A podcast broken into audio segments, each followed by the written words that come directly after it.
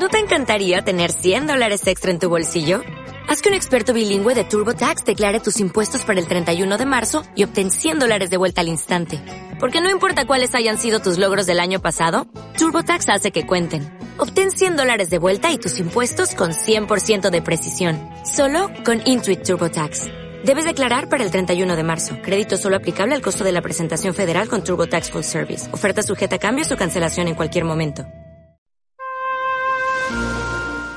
La voz de Dios no tiene fronteras. Surca los mares y escala las altas montañas.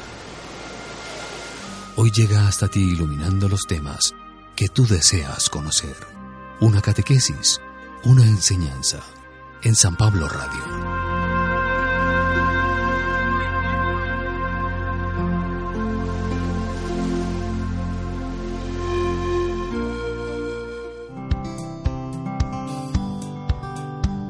La directora del programa ARTBOC es María Paz Gaviria.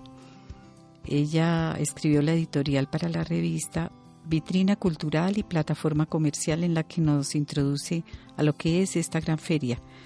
Dice ARTBOC, el programa de las artes plásticas de la Cámara de Comercio de Bogotá organizó la edición número 13 de la Feria Internacional del Arte de Bogotá se realizó del 26 al 29 de octubre pasado en el Gran Salón de Corferias. Eh, ¿Cuál fue el proceso? Entonces la Cámara identificó las industrias culturales y creativas como un sector de alto potencial de desarrollo económico y con la capacidad de crear herencia cultural. Fue así como en el 2004 creó Arboferia, su primer gran evento de este sector, en sus 13 años, la feria se consolidó como el espacio por excelencia para intercambio cultural e investigación, fundamental para la promoción de la escena artística del país. ¿Cuál es el enfoque de esta feria? Eh, su enfoque diferencial y la calidad de sus contenidos ha contribuido en el fortalecimiento de las artes, artes plásticas en toda su cadena de valor, enfocándose en aspectos claves para su desarrollo como el mercado, la circulación y la formación de públicos que permiten posicionar a Bogotá como un escenario y destino cultural y de negocios. Entonces, si nos damos cuenta, pues no solamente fue esta feria la que se realizó aquí en Bogotá en ese momento, sino que hubo ferias paralelas. Estos eventos también forman parte de la feria de la oferta artística del mes de octubre. Archicó, la feria que cuestiona el paradigma eurocentrista tiene 20 galerías de arte contemporáneo iberoamericano. Barcú, que es otra feria paralela, se realiza en 14 casas coloniales de la Candelaria. Entonces el público allí podrá conocer o pudo conocer eh, prácticas como la forja de hierro y diferentes manifestaciones de arte urbano, así como una oferta de música, cine y gastronomía. Es decir, está integrado todo para un ambiente muy agradable. Otra es la Feria del Millón, que reúne a 76 artistas. Allí el público puede comprar piezas por un valor cercano al millón de pesos. La feria apoya a talentos emergentes. Y la otra feria es Odeón, que es la que presenta una propuesta de arte alternativo con formas de exhibición en las que se aprovecha la arquitectura del lugar. En la sección general se encuentran galerías de Colombia, Brasil, México, España y Perú. Hay personas que piensan que de pronto la entrada es cara y a veces nosotros nos ponemos a pensar si para todo lo que nosotros pagamos se justifica pagar eso, mientras que aquí en esta feria pues es que es arte creativo y curativo me acordé en estos días de un libro de Michael Samuels que se llama Creatividad Curativa, que es cómo desarrollar nuestra creatividad oculta para curarnos y curar a otros. Y se habla de algo muy bonito, que es que en nuestra vida estamos constantemente en contacto con imágenes visuales, desde el cine y la televisión hasta la fotografía, la pintura y la escultura el concepto de artista está muy ligado al de aquel que hace artes visuales. En general, el arte en que la mayoría de la gente piensa primero es en la pintura. Y el primer arte registrado en la historia del hombre son las pinturas rupestres de las cavernas. Hay una poderosa tradición cultural del artista como pintor. La figura de los pintores como artistas que pueden ser quienes quieran, que son libres, está profundamente arraigada en nuestra tradición cultural. El ser artista explica el comportamiento excéntrico, permite la libertad creativa. Para la gente que está enferma, el verse a sí mismos como pintores los libera para poder ser realmente como son. La imagen visual es un nexo obligado de la visualización guiada. En general, cuando la gente piensa en imágenes, piensa en imágenes visuales. El término visualización, que aún se utiliza para las imágenes guiadas, se refiere a las imágenes visuales, porque son las imágenes más accesibles al principio para la mayoría de la gente. Esas imágenes visuales nos transportan a otro lugar. Al mirar una pintura ya no se trata de ver normal, es algo que está dentro de cada uno que es traído a la vida. Cuando cerramos los ojos e imaginamos una escena, vemos hacia adentro. Estamos en un lugar interno que podemos ver. En él podemos sentir y movernos. En realidad se trata de una experiencia total, pero la modalidad visual es la, la que la mayoría de nosotros percibimos con más facilidad. Allí a la feria se pueden llevar cámaras fotográficas, entonces se pueden tomar fotos preciosas que después podemos mandar a imprimir y colocar en, los estudios, en algunos cuartos que son los que después nos hacen recordar esos momentos tan lindos de poder hablar con los artistas, de ver la creatividad, porque son muchas personas que vienen de Colombia y del mundo.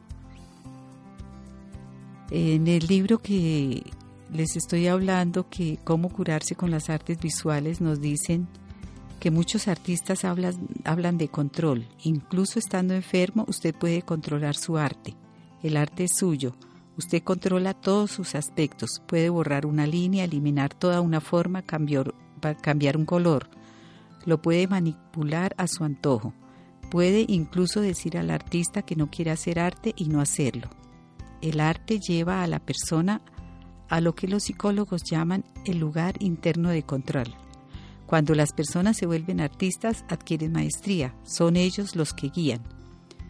Una mujer que se estaba recuperando de un trasplante pulmonar dijo a los artistas que trabajaban con ella, Cuando hago arte estoy en control de mi cuerpo y de mi mente.